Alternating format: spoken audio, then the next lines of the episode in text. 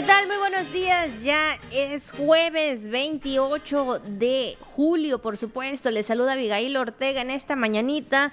Ya hoy sí vemos soleadito el día, ayer un poco nublado, hoy soleado. Esperamos que usted haya amanecido muy bien y sobre todo que se quede con nosotros en esta hora de información. Saludamos a nuestros compañeros de radio y televisión que hacen posible este programa.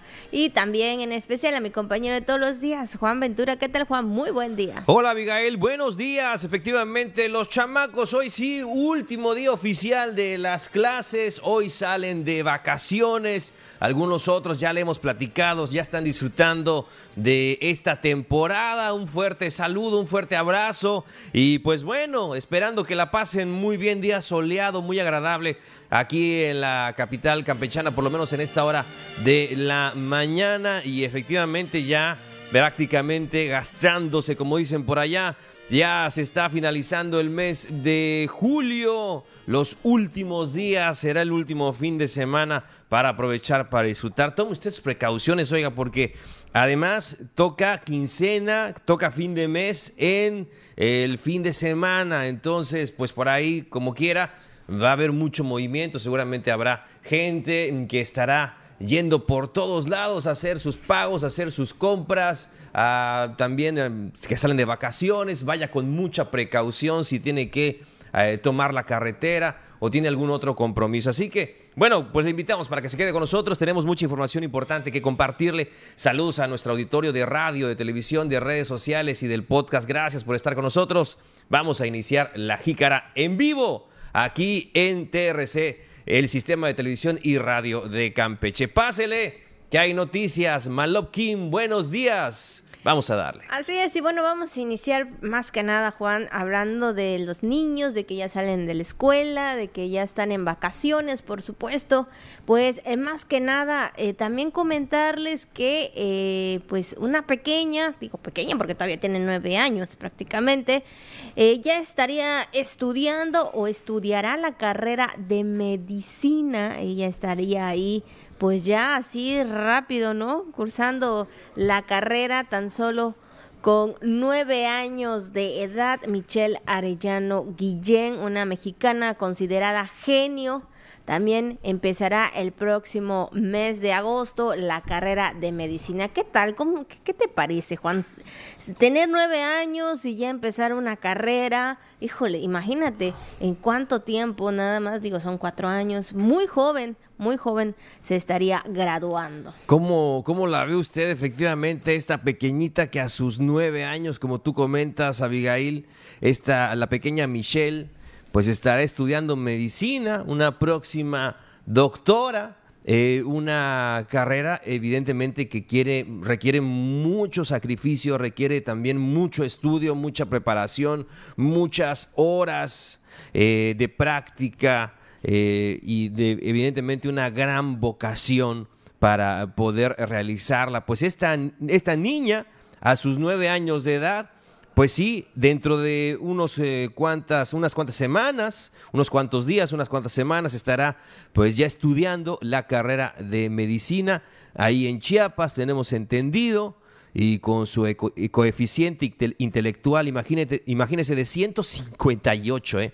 Un buen coeficiente, pues sí, está en los, ciento, en los 100, 110 no una persona inteligente. Esta chamaca tiene 158 de coeficiente intelectual, solo algunos puntos por debajo del científico alemán Albert Einstein. Entonces, ¿qué le parece? Y, la cuestión es esa, Abigail, que sabemos que muchos jóvenes preparados no solamente lo intentan una ni dos, hasta tres veces para poder eh, pasar el examen de admisión y entrar a, las escuelas de medicina en todo el país. Bueno, aquí en, nuestro estado, en la, a través de la Universidad Autónoma de Campeche, hay una que tiene muchos, muchos años, ¿no? Una reconocida escuela de medicina en la región. Y pues sí, muchos eh, jóvenes hacen ese intento eh, por quedarse, ¿no? Por estudiar medicina, cosa que no todos logran, hay que decirlo. Y esta niña, con nueve años de edad, de Chiapas, ahí en su estado, va a estudiar medicina durante el próximo mes. ¿Qué le parece? Pues más que nada, ¿no? Creo que la mamá muy orgullosa, muy contenta de lo que su hija puede lograr, de lo que va a ser a una corta edad, cuando muchos pues eh, empiezan 10 años después, estamos hablando de 18, 19 años, digo, eh, ya es cuando entran a una carrera, pero ella lo está haciendo desde la edad de los 9 años y qué bueno, ¿verdad? Qué bueno que le gusta el estudio, qué bueno que es entregada a ello y sobre todo eh, pues que va a estudiar esta esta noble profesión que es el cuidado de la salud de todos y cada una de las personas, que como tú bien lo mencionas, Juan, el estudiar medicina es prácticamente todos los días, eh, no dejar de estudiar porque siempre habrá, eh, pues sí, nuevas enfermedades como hemos escuchado y pues el médico tiene que estar eh, siempre un poquito más a todo lo que venga, ¿no? Y bueno, pues creo que eh, creemos que en esta que esta niña lo va a lograr, lo va a hacer y qué bueno, muchas felicidades para ella, para su familia, para su mamá, ¿no? Yo creo que es algo muy eh, satisfactorio y contento de tener a, a su pequeña con una inteligencia, uff, muy, pues demasiado, ¿no? Ahí está. Bueno, ¿qué le parece? Son las 9 de la mañana con 11 minutos, las 9 de la mañana con 11 minutos aquí en La Jícara. Vamos entonces a dar paso a la información más importante hasta el momento en La Jícara al día. La gobernadora Laida Sansores San Román puso en marcha promotores de bienestar en el municipio de Ceiba Playa. Fortalecerán imagen de la ciudad para no perder nombramiento de patrimonio cultural. Pondrán en marcha el proyecto de almacenamiento estratégico de gas natural. Aplican pruebas rápidas de VIH en las inmediaciones del mercado principal Pedro Sainz de Baranda. Además, también ya lo sabe, hoy es jueves y tenemos entrevistas, tenemos lo que circula en redes sociales y mucho más aquí en la Ahí están las mañanitas para todas las personas que hoy están de manteles largos, 28 de julio.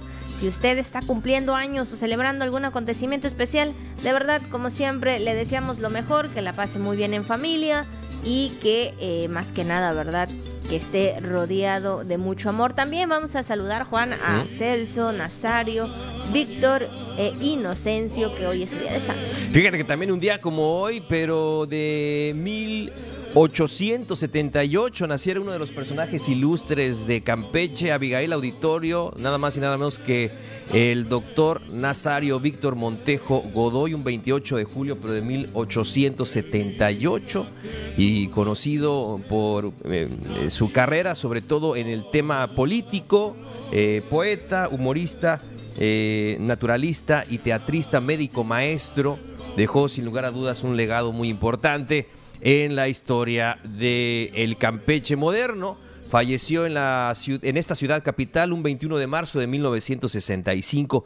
Pues para tener el dato, coincidentemente, pues así es, ¿verdad? Sus padres le pusieron ese nombre, ¿no? Porque son, es el, el santo de Celso, de Nazario, Víctor inocencia. Así es, exactamente eso mismo te iba a decir, Juan. Y yo creo que los papás dijeron, ah, hoy qué, qué nombre podemos ponerle, ¿no?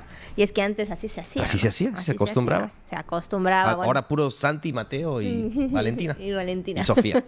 así es. Bueno, pues ahí están las felicitaciones y vamos rápidamente también a lo que, eh, pues, Radio Voces nos envía con, este, pues sí, con la frase que dice así, la posibilidad de realizar un sueño es lo que hace que la vida sea interesante. Y sí, yo creo que siempre cuando tienes algo en la vida, tienes un sueño, tienes una meta, tienes un proyecto personal o de trabajo, yo creo que eso es lo que todos los días te anima y te levanta y te dice hoy lo voy a hacer, hoy vamos a poder realizarlo y me voy a esforzar. Digo, si tú eh, tienes algún plan eh, eh, en la vida y sobre todo, ¿verdad? Si así no los permiten realizarlo, creo que ahí está el motivo, ahí está esa maquinita que te hace ir todos los días, te hace avanzar para que puedas obtener lo que quieres. Sí, que, pues qué aburrido sería, ¿no? Que lo tuviéramos todo en la vida Bueno, claro, las cosas buenas siempre las vamos a necesitar, pero si todo llegara muy fácil, pues no tendría mucho chiste.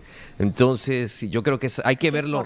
Claro, hay que verlo de esa parte, Abigail, desde esa perspectiva que lo hace muy interesante de ir por nuestros sueños y es cuando lo valoramos más, ¿verdad? También lo vemos en las películas, en las series, cuando una persona eh, hace un gran esfuerzo pese a las grandes limitantes de conseguir sus sueños, de lograr una vida completamente distinta a la que le tocó vivir en un principio. Es algo maravilloso, nos inspira a todos y así es. Y nos hace pensar eso, nos hace soñar que podemos alcanzar precisamente esos proyectos que tanto añoramos. Así que sí, la posibilidad de realizar un sueño es lo que hace que la vida sea más interesante. Y ahí está el meme también del perrito, ¿no? Del chihuahua, asomándose por la ventanilla del avión y dice, cuando dejas de perseguirte la cola, y empiezas a perseguir tus sueños. Tus sueños, bueno, pues ahí está. Ojalá que un día también podamos viajar. Eh, Ojalá. Ahí en avión. Y bueno, pues ahí está el mensaje. Vámonos rápidamente, así rapidito, a un corte y luego regresamos con más aquí en La Jícara. Gracias por continuar con nosotros aquí, por supuesto, en La Jícara, completamente en vivo, 9 con 18 minutos. Y bueno, ya tenemos aquí al licenciado Eric Iván Balmes Flores. Él es promotor de empoderamiento económico de la mujer, a quien le damos la bienvenida. ¿Qué tal, licenciado? Muy buenos días. Hola, ¿qué tal? Pues muchísimas gracias por el espacio. A nombre de nuestra directora Vania Kelleher Hernández, directora del Instituto de la Mujer. Y pues bueno, quiero eh, comentarles algo que se va a realizar el fin de semana y eh, no sé si ya pudiera yo comenzar. Así es, claro que sí, vamos a entrar con el tema y sobre todo que también eh, los ciudadanos, los radioescuchas y los televidentes puedan saber de qué trata esta expoferia. Nosotras no dependemos y acerca de todo el programa que se realizará. Claro que sí. el Instituto Nacional de las Mujeres, preocupado por todo el tema que se vino de la pandemia, pues la falta de empleo y la economía que disminuyó en general, no en todo, eh, en, todo el mundo y en, el país también, eh, implementa un programa eh, de perspectiva de, género para proteger el tema de la mujer. Y ahí tenemos un programa de empoderamiento económico de la mujer, precisamente, en donde actualmente se lleva a cabo en todo el país. Sin embargo, aquí en Campeche se atacan cuatro nodos principales, que son los municipios de Escárcega, Calquiní, Champotón y, en este caso, también Campeche, apoyados con los centros de desarrollo comunitarios. Este programa lo que busca es llevar herramientas a las mujeres con capacitación, aquellas mujeres que están por emprender o que ya están emprendiendo. Pero pues eh, se intenta que tengan las herramientas para que ellas desarrollen esos negocios, pierdan el miedo y vean que hay un futuro en esa economía. Ah, tenemos a mujeres que hacen desde bisutería, venden alimentos, eh, mujeres que todavía tienen un proyecto por realizar, entonces estos talleres también y se intenta impulsar y darles esas, eh, ese conocimiento. De ahí, nosotros hemos realizado diversos recorridos. Somos un equipo de cuatro personas que estamos dirigidos por el Instituto de la Mujer a través de nuestra directora, la maestra Vania, como mencionaba al principio, y hemos estado haciendo labores de, de recorridos en comunidades y ahí hemos detectado necesidades de mujeres. Y la verdad que en este caso las mujeres son muy emprendedoras, tienen muchas ideas eh, se capacitan, aprenden, todas están, por ejemplo, en centros de desarrollo comunitario, eh, aprendiendo temas de bisutería, bordado y demás. Entonces, eh, nace la necesidad de hacer una expoferia donde las mujeres que están ansiosas de vender, de que las se den a conocer, pues nace este proyecto de la expoferia que se va a realizar eh, ahorita voy a decir las fechas, en la concha acústica. Nada más, aquí el motivo es que eh, la gente eh, conozca todos los productos que venden las mujeres. Hay diversos sectores, desde artesanas, comerciantes independientes y las personas que asisten a centros de desarrollo comunitario, ¿no? Así es. Y en este sentido, ¿cuántos estarían participando de todos los de todos los municipios de Campeche? ¿Cómo sí, eh, ahorita estamos eh, juntando gente eh, de diversos municipios de los que ya mencionaba anteriormente, Champotón, Escárcega, Calquiní y de este municipio también. Y ya son cerca de entre 90 y 100 mujeres que van a estar participando en esta expoferia. Eh, así que, eh, como le decía, son diversos giros los que ya manejan, desde artesanas, desde venta de comida, ropa, artículos de belleza. O sea, hoy sí que eh, el Instituto de la Mujer quiere que esto sea incluyente y que puedan tener oportunidades todas esas mujeres. ¿no? ¿Solamente será un día esta expoferia? estamos programando dos días, es sábado 31 de julio a partir de las 10 de la mañana hasta las 10 de la noche y el domingo 31 de julio, este, desde las 10 de la mañana hasta las 8 de la noche. En ese sentido, licenciado, ¿cómo ve el emprendimiento de las mujeres? ¿Cómo ve eh, esta parte de que ellas quieran salir adelante? ¿Ya hay más este, libertad en cuanto a ellas de querer eh, ser independientes? Obviamente para bien, ¿no? Para poder ayudar a su familia económicamente y, hacer algo, ¿no? Eh, de provecho. Claro. Eh, en la experiencia personal y de mis cuatro compañeros, de mis otros tres compañeros, eh, hemos visto que sí hay una intención, que sí hay más, hoy sí que la palabra empoderamiento de la mujer. Hace falta un poquito más el tema de lo que estamos llevando, quitar un poquito el miedo. la mujer tiene la intención, pero a veces me dice, ¿sabes qué? A veces tengo el miedo de que sí se va a vender, no se va a vender, pero sí tienen toda esa intención. Entonces, sí estamos observando un, eh, un incremento de esa motivación de la mujer y de que ellas de por sí son muy independientes. Las amas de hogar son muy independientes, tienen muchas habilidades, otras que no son amas de hogar, que, este, que han estado trabajando en otros lados, pero también quieren implementar sus propios negocios para generar una segunda economía en el hogar, ¿no? Entonces, sí notamos que, que eso va en aumento. Así es, es algo que se veía diferente hace unos años atrás, ¿no? Sobre todo. Y bueno, eh, algo más que usted quisiera comentar, el licenciado, algo más que quisiera agregar. Eh, yo quisiera invitar a la ciudadanía en general a que asistan a este evento que se va a llevar a cabo en la Concha Acústica los días sábado y domingo 30 y 31 de julio. Por favor, es importante para estas mujeres que ustedes les brinden el apoyo, más que nada que consuman local, que vean los productos de alta calidad que estas personas hacen y la mayoría, pues todas son mujeres, es desde artesanas, como lo he mencionado, comerciantes, las que son de comerciales este, independientes y las que se capacitan en centros de desarrollo eh, comunitario. Entonces, que vayan, asistan consuman esta parte porque es lo que necesitamos para que la economía siga en aumento y más en este sector como lo son las mujeres. Bueno, pues ahí está, no se lo pierda la expoferia. Nosotras no dependemos ahí en la concha acústica, sobre todo, ¿no? Para que puedan pues todos participar y también apoyar. Pues esto fue la entrevista.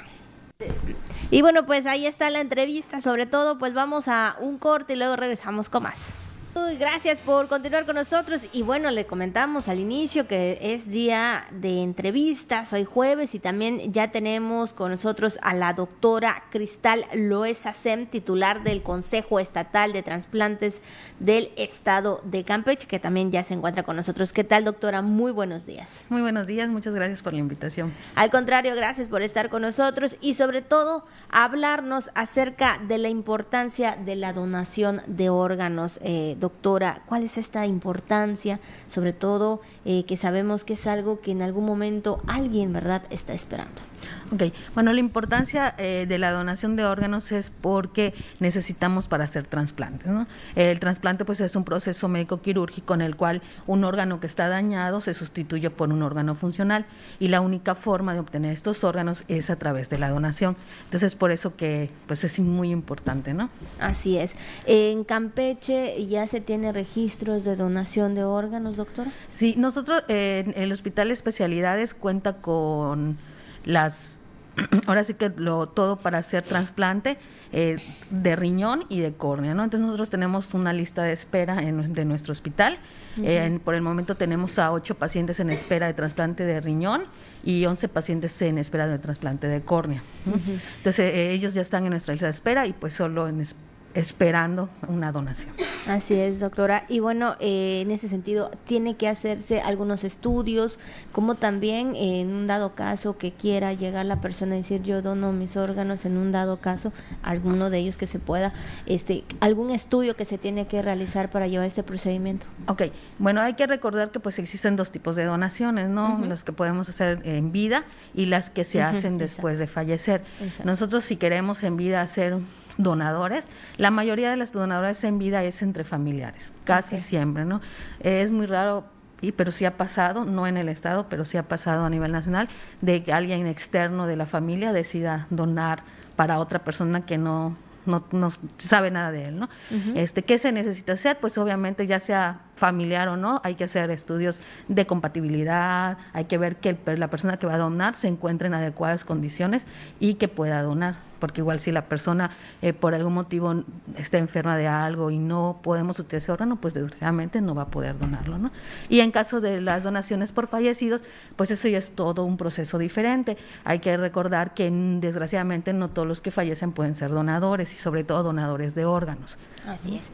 Doctora, aquí en Campeche, ¿cómo ve este tema de la donación? Si hay campechanos que en vida o, o, que ya no están y que en algún momento los familiares eh, desean hacerlo, ¿sí hay esa, esa cultura, vamos a decirlo así? Mm, no, es, no hay tanta cultura. O sea, no hay. Muchas personas todavía tienen mucho miedo. Eh, hay muchos mitos que hablan de esto. Entonces, sí, la mayoría de la gente no no acepta la donación, ¿no? Pero es, yo creo que es por la falta de información. O sea, igual no es un tema que se hable mucho, apenas hace pocos años se empezó a, a meter un poquito más sobre el tema. Entonces, eh, todo eso, la falta de información creo que es lo que hace que muchas personas no, no quieran o tengan miedo de donar porque no están bien informados. Así es. Para, en este caso, como usted lo menciona, que no están bien informados, ¿dónde pueden eh, buscar esta información? ¿Cómo pueden familias eh, tener esta parte informativa para poder realizar esta donación en caso que la persona así lo desea? Ok, bueno, pues puede ser a través de las páginas de Facebook de Senatra, que es el Centro Nacional de Transplantes, que constantemente están brindando información, y también de manera personal, con una servidora, se pueden acercar en el Hospital de Especialidades y ahí le aclaramos todas las dudas que tengan, con gusto se las eh, eh, doctora, ¿cuáles son? Bueno, hace unos momentos le preguntaba que si hay este, la cultura o que si se ha dado casos de donación aquí en Campeche. ¿Cuáles son las más recurrentes en este? Okay. Eh, en el estado se han hecho, bueno, en el Hospital Especiales en particular, se han hecho ocho trasplantes de córnea. Los trasplantes de córneas pues son de origen cadavérico. Aquí las córneas las obtuvimos eh, del hospital de Mérida, o sea, no fueron de nuestro hospital ni de aquí de Campeche. Y hicimos dos trasplantes renales, eso sí, uno fue de un vivo relacionado, que fue una mamá y una hija, y el otro fue de un donador cadavérico. Que fue, se hizo la procuración, que es la extracción de los órganos y todo, se hizo a través del IMSS y ellos eh, hicimos, nos dieron un riñón para uno de nuestros pacientes. Ok, doctora, pues algo más que usted quisiera comentar, quisiera agregar acerca de este tema y sobre todo, pues eh, darle esa información a, las personas para que, bueno, en algún momento, porque sabemos que hay personas que están esperando algún, algún órgano, que en estos momentos están ahí y desean que alguien pueda hacerlo, ¿no? Claro, eh, pues es importante recordar que a nivel nacional tenemos a más de 22 mil personas en lista de espera que están en espera de un órgano o de un tejido para poder recuperar su calidad de vida o para poder sobrevivir, de hecho, ¿no? Eh, sé que es un tema que no se habla mucho, es un tema, se puede decir, un poquito tabú porque no, no hay mucha información o no se ha dado la información necesaria, entonces que se acerquen a ya sea al hospital con una servidora o a través de páginas oficiales que hablen sobre los temas para que se informen adecuadamente y una vez que tengan toda esta información y decidan o no ser donadores, que lo platiquen con su familia, porque pues al final la familia es la que va a decidir eh, en algún momento que llegue a fallecer y sea eh, probablemente un donador, va a ser el que va a decidir si dona sus órganos o no. Igual este, les quiero invitar el 29 de julio a través de la página oficial de Facebook del Senatra. Va a haber un inicio de campaña de la prevención del tráfico y turismo en donación y órganos para que pues nos puedan acompañar. Pues muchas gracias, doctora Cristal Loes Hacen, por esta información y ya lo sabe cuál es la importancia de la donación de órganos, también salvar vidas. 9 con 32 minutos, vamos a un corte y regresamos con más.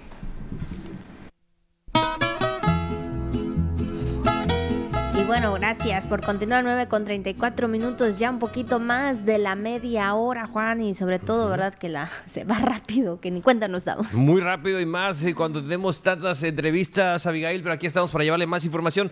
Rápidamente, ¿qué vamos a comer el día de hoy? ¿No? La preguntita, sobre todo porque, eh, pues ya en el fin de mes, ¿no? Rascándole a la quincena, ¿qué podemos preparar que esté eh, rico, eh, bueno, barato, ¿no? Eh, sabroso para compartir ahí con la familia. Fíjate, Abigail, que este platillo que vamos a platicarles, falta todavía algunos meses más, ¿no? Falta un mes y medio más o menos para poder disfrutar el mero día, ¿no? Que a lo mejor sería una noche mexicana.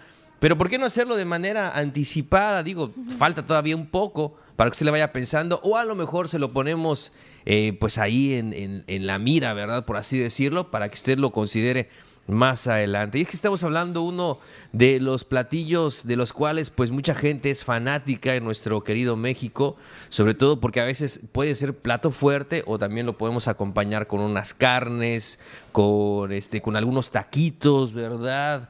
sobre todo estamos hablando nada más y nada menos de los sensacionales y magníficos frijoles charros. Ahí los tenemos en pantalla, con chorizo, con salchicha, con tocino, con chicharroncito, si usted quiere también. Un platillo muy gustado entre la gente del norte de México, bueno, de todo el país yo creo. Eh, eh, tiene su origen principalmente ahí, ¿no? Entre los charros eh, ¿no? Que pues eh, a los antiguos charros del norte del país, eh, donde pues ellos a base de esta receta pues desarrollan este platillo, pues ya que al vivir en pues esas zonas áridas contaban con los granos, con evidentemente los ingredientes como ajos, chiles, embutidos, ¿no? Que desde luego tienen que ver mucho con su profesión. Así que ahí están, ahí los vemos los magníficos y mm. sensacionales frijolitos charros, ahí con limoncito, ¿verdad? Con, tostaditas. Hay una que otra quesadillita, aguacatito, chilito serrano. No, no, no, no, ¿qué le podemos decir? Pero ¿cómo los preparamos? Oiga, le ponemos un, un trozo de tocino rebanado en cuadritos. Le ponemos chorizo picado. Eh, también le ponemos ajo finamente picadito una salchicha bien picada en pequeños trocitos, jalapeño picado, eh, una cebolla fina, también frijoles bayos, oiga, caldo de frijol, chicharrón, cuerito cocido, cilantro fresco muy bien picado, su salecita y pasote con hojas fritas para decorar nada más. Yo le voy a decir una gran verdad, oiga. Así como usted usted viendo ahí en el platillo, pues lo podemos disfrutar, ¿no? Este, ya sea en el almuerzo, en la cena o como usted quiera. Pues ahí están los frijoles charros. Disfrútelos, buen provecho. Así es, buen provecho y, sin duda alguna creo que siempre viene bien unos frijolitos ahí charros, ahí picositos también. claro. Creo que esa es la parte esencial de toda comida. Digo, eh, hay quienes no comen mucho picante, pero bueno, pues yo creo que eso le da siempre el toque delicioso. Algunos lo también, ¿no? Lo, puede usted eh, pues consumir con lo que usted quiera, pero algunos ahí le ponen su, su refresco amargo, ¿verdad? Para darle más sabor. Ya, eso ya depende de cada quien. Así que, pues ahí está la opción. Muy económicos, muy económicos también y muy sabrosos los frijolitos charros. Bueno, pues ahí está la opción para que el día de hoy usted coma bien. Esperamos que también le haga bien, porque sí tiene, pues ahí como sus, recaditos, pero esperamos que, que le haga bien. Frijoles para los señores y para las señoras. Así es, exactamente. Bueno, pues ahí está la recomendación para el almuerzo de este jueves. Vamos con la información. Y bueno, comentarles que la gobernadora Laida Sansores San Román estuvo de gira de trabajo ahí en el municipio de Ceiba Playa, donde puso en marcha el programa de promotores de bienestar. Pero vamos a escuchar esta información con nuestra compañera Juliana Chirramos. Al encabezar el arranque del programa Promotores de Bienestar que a partir de hoy llevará a cada casa de los 13 municipios la información de las acciones que impulsa su administración, la gobernadora Laida Sansores San Román, de manera simbólica, entregó chalecos que identificarán a los 208 campechanos que recorrerán las calles del estado. Desde el Ágora del Malecón en la cabecera municipal de Ceiba Playa, Sansores San Román exhortó a los promotores a que rompan los silencios, que hablen por los que menos tienen, que sean la voz de los desamparados y al mismo tiempo sean la esperanza de un pueblo que nunca muere. De los 208 promotores de bienestar, 41 son de Carmen, 40 de Campeche, 16 de Champotón, 15 de Escárcega, 15 de Calakmul, 15 de Calquiní, 12 de Candelaria y 6 de Silvalché en presencia del secretario de Gobierno Aníbal Osto Ortega, de la titular de Bienestar Xochil Mejía Ortiz y de la alcaldesa Cintia Velázquez Rivera, la gobernadora puntualizó que los promotores serán a apoyo y realizarán labores de operatividad y coordinación de la Secretaría de Bienestar en los municipios y que apoyarán la realización de eventos u otras actividades propias de la dependencia. Además, en sus recorridos casa por casa, recabarán información que permita planificar el próximo ejercicio presupuestal en materia de programas sociales. Noticias TRC.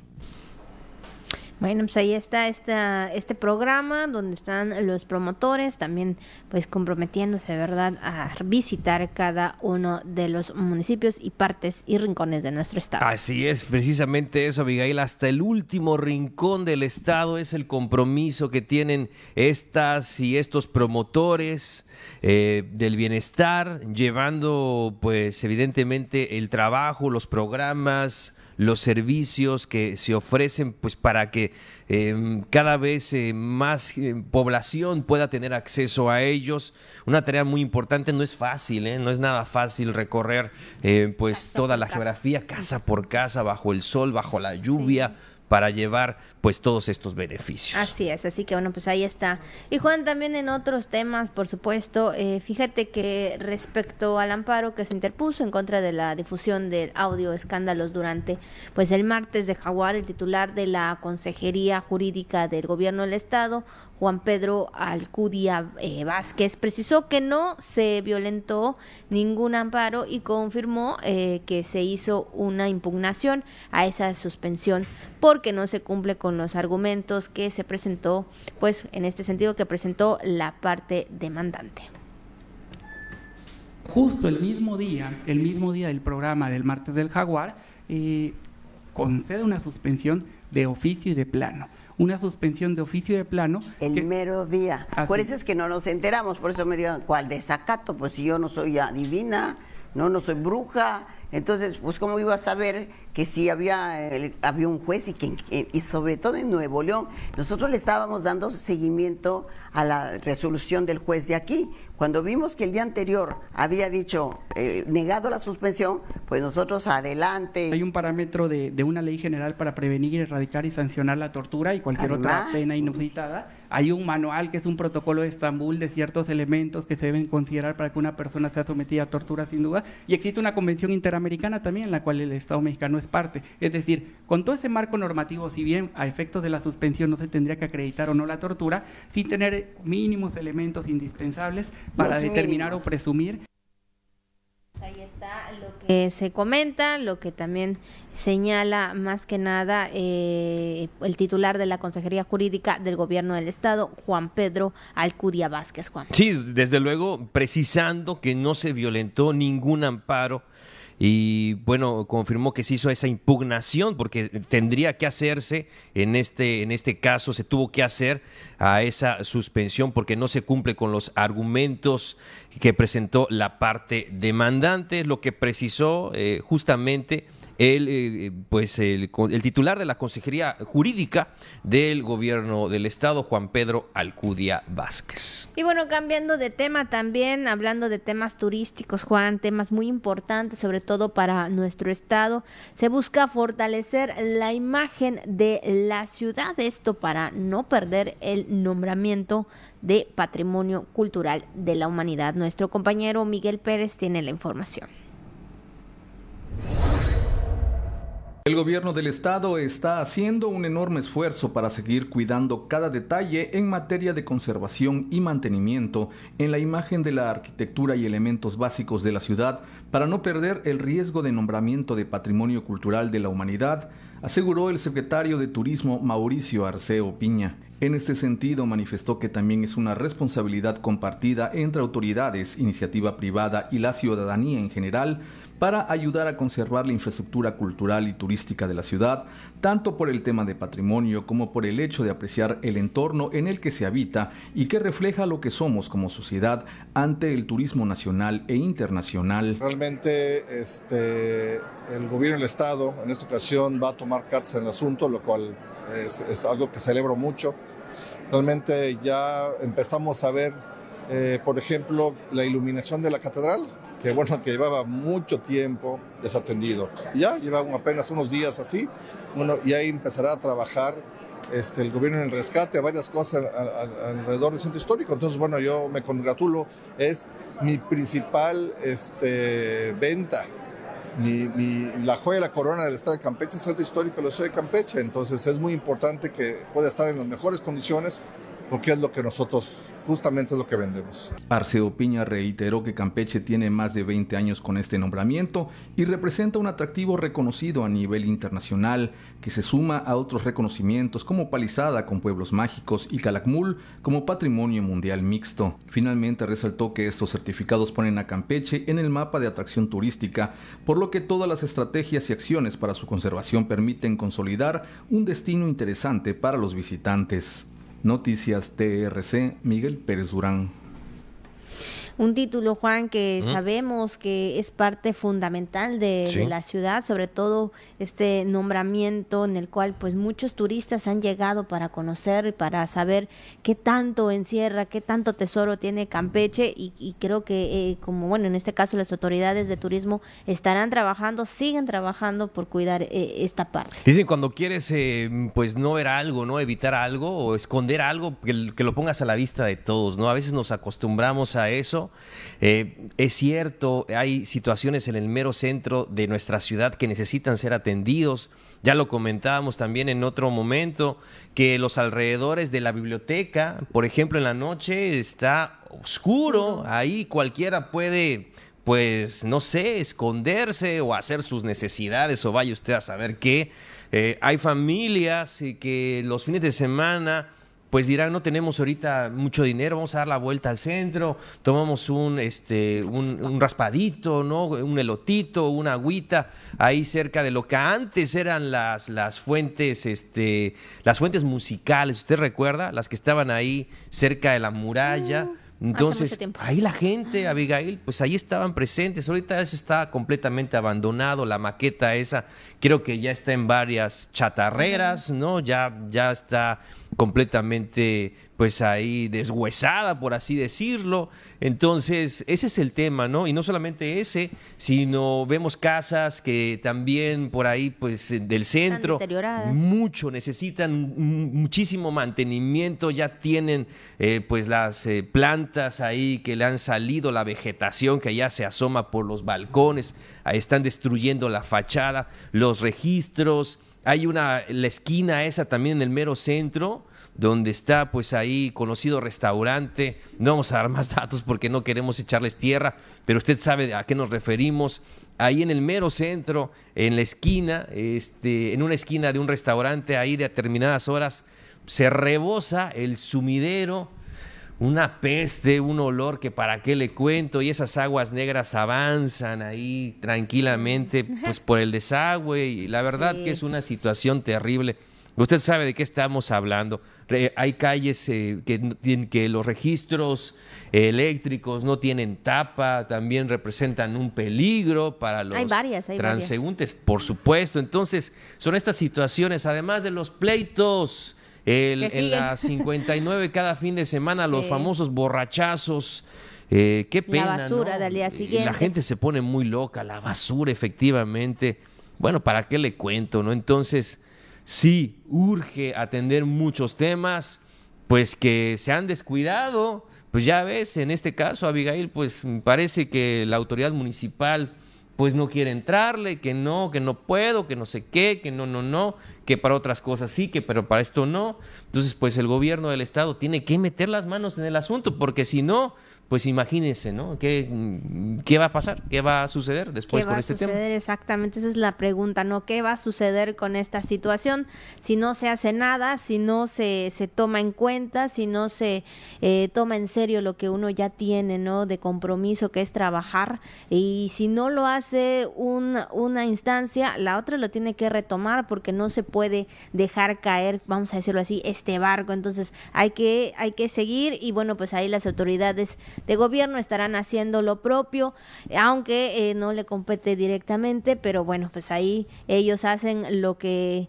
eh, lo que saben y lo que es necesario para que Campeche siga en un punto exacto, que es el del turismo, que es el de cuidar nuestro patrimonio, que es el de eh, que muchos visitantes vengan, sobre todo ahora que ya están las vacaciones próximas, entonces vendrán más personas a conocer y creo que no es bueno que pues que ellos que nos vengan a visitar, conocer Campeche, pues vean estas situaciones en las que se encuentran algunos puntos del centro histórico y yo creo que también eh, es importante tomar en cuenta eso, entonces pues a trabajar, que eso que es lo más importante. Desde luego, Abigail, fíjate que otro de los temas que también se hablaron en, en el martes del Jaguar y ya lo comentábamos, ¿no? Este, este anuncio importantísimo que hemos platicado estos días, eh, el anuncio de este proyecto ¿no? de almacenamiento estratégico, así se llama, almacenamiento estratégico de gas natural para el estado de Campeche, 120 millones de dólares para este complejo que será desde luego importantísimo para toda la península. Nuestra compañera Carolina Pacheco nos tiene pues toda la información. A finales de este año se pondrá en marcha el proyecto de almacenamiento estratégico de gas natural para el estado de Campeche, con la construcción del parque industrial en la que se descargará el gas natural para la generación de energía en Campeche y en la que se invertirán más de 120 millones de dólares por parte de la iniciativa privada, detalló el director de la Agencia de Energía, Carlos Adrián García Basto. Consiste en el desarrollo de infraestructura. El gas va a llegar por medio de una embarcación una embarcación tipo FSU, una embarcación de almacenamiento que va a estar estacionada en las costas de Ceiba Playa. El gas llega, se regasifica, se manda por transportes eh, carriers más pequeños al puerto de Ceiba Playa y vamos a realizar la construcción de una planta de almacenamiento que va a estar junto al parque industrial que todavía está en planeación. Pero lo principal es que la planta se va a desarrollar para que tengamos gas. Señaló que este ambicioso proyecto tendrá un impacto en la atracción de inversiones para el Estado, por lo que en coordinación con la Secretaría de Desarrollo Económico proyecta un plan atractivo de diversas inversiones. Aquí en Campeche se trata de incentivar a que tengamos otro tipo de desarrollo industrial, que puedan llegar industrias como acero, industrias como vidrio, industrias automotrices. Ya se tienen pláticas con algunas empresas. No es un proyecto que comenzó, sino se planeó desde el inicio de la administración de la gobernadora y pues estamos trabajando en conjunto con la Secretaría de Desarrollo Económico en un plan de atractivo de inversión. Noticias TRC, Carolina Pacheco. Pues grandes proyectos, Juan, para Campeche, sobre todo esto para la industria que viene a, a facilitar parte esencial, ¿no? De lo que es también la generación de energía eléctrica. Así es, estaremos muy al pendientes de su realización, un gran proyecto, un gran anuncio y que se traduce en eso, ¿no? Que se traduce en mejores precios también del energético, en este caso para las familias campechanas. Bueno, pues ahí está. Y bueno, vamos a otros temas, vamos a hablar de temas de salud, donde siempre también lo mencionamos, que es importante, eh, pues sí, ir al doctor a checarse, es importante estar pendiente de lo que nuestro cuerpo también a veces nos dice, pero en este caso la Secretaría de Salud pues aplica pruebas rápidas de VIH en las inmediaciones del mercado principal Pedro Sainz de Baranda. Ahí nuestra compañera eh, Brenda Martínez estuvo. Vamos a escuchar esa información. Por espacio de una semana, la Brigada Móvil de la Secretaría de Salud, encargada de las acciones preventivas contra el VIH, sífilis y otras enfermedades de transmisión sexual, se ubicará en las inmediaciones del mercado Pedro Sainz de Baranda para ofrecer pruebas rápidas a los ciudadanos de todas las edades que tengan vida sexual activa. Los menores de edad que deseen se les aplique el test deberán acudir con un tutor para que firme el consentimiento y se le aplique la prueba misma que consiste en un pequeño piquete en el dedo y en menos de tres minutos se obtienen los resultados. Estaremos toda la semana hasta el viernes, estamos trabajando de 8 de la mañana a 12 del día. La actividad tiene como objetivo acercar la detección oportuna a la población. Específicamente en esta semana estamos ofertando las pruebas VIH y sífilis y también estamos dando a conocer los diferentes tipos de condones y cómo utilizarlos adecuadamente para prevenir cualquier tipo de riesgo de, contagio de infección de transmisión sexual. De lunes para el día de hoy llevamos ya 120 pruebas. Perdón, 120 personas a las cuales le estamos haciendo dos pruebas. Entonces son 240 pruebas que llevamos. Agregó que la participación de las personas mayores de 35 años en adelante es buena, pero es importante que los jóvenes se acerquen a estos servicios de salud que resuelven sus dudas y los induce a prevenir enfermedades de transmisión sexual. Hemos observado también que las personas que más se están acercando son personas de más de 35, 40 años, lo cual nos habla de la importante conciencia que se ha generado con respecto a la prevención de infecciones de transmisión sexual. Los mitos se han ido dejando atrás Normalmente las personas antes no se acercaban porque pensaban que contraer o infectarse de VIH estaba relacionado, relacionado con personas de preferencia sexual alterna o prestadoras o prestadores de servicios sexuales. Ahora sabemos que no es así y la población también ha hecho muy buen nivel de conciencia y pues son los que están acercándose. Vázquez Fonseca dijo que aparte de estas campañas itinerantes, la ciudadanía puede acercarse a cualquier clínica de salud para realizarse estos tests así como al Capacit, donde se hacen detecciones y ofrece atención a las personas que ya viven con el virus, esto de lunes a viernes de 8 de la mañana a 8 de la noche, y los fines de semana se ofrecen estas pruebas en la unidad de salud Wilbert Escalante, frente a la concha acústica. Noticias TRC, Brenda Martínez. Bueno, pues ahí está esta parte importante también donde usted puede acudir para hacer la prueba rápida. Y ahora vamos también con lo que se conmemora o se celebra este día. Y bien, hoy es el día de sobrecapacidad de la Tierra, hoy 28 de julio se conmemora esta efeméride que pues ahora sí que nos concierne a todos, pues se relaciona con la manera de cómo utilizamos los recursos de nuestro planeta y es que fíjese que desde el año de 1987 se celebra este día. Con ello pues se pretende concientizar de manera urgente a la población acerca pues de todos los efectos dañinos que eh, pues ha impactado, que generan este fenómeno en la humanidad y en el planeta. Así que bueno, ya lo sabe que cuidar siempre lo hemos dicho, siempre lo hemos mencionado, que es importante cuidar el medio ambiente, es importante cuidar nuestro planeta y pues ahora sí que hemos visto y escuchado a nivel nacional donde hay lugares donde hay demasiado calor, donde hay mucha sequía, entonces hay que cuidar nuestro planeta. Y ahora sí, también vamos a lo que anda circulando en las redes sociales. Y bueno, pues en redes sociales anda circulando un videíto donde una abuelita juega básquetbol y bueno, pues lo más sorprendente, ¿no? Que ha eh, cautivado a todas las personas es eh, cómo ella se defiende en este juego deportivo. Es una abuelita de Oaxaca, es captada eh, jugando básquetbol a un gran nivel. Bueno, ha causado impresiones en las redes sociales y lo esto, bueno, lo podemos ver allá en el TikTok, donde un usuario lo subió, quien debido a su esta publicación que hizo rápidamente, pues recibió ahí muchos comentarios eh, y obviamente pues todos positivos, ¿verdad? Ahí eh, pues viendo esta eh, gran habilidad de la abuelita al jugar básquetbol y pues bueno, ahí está ella, ¿verdad?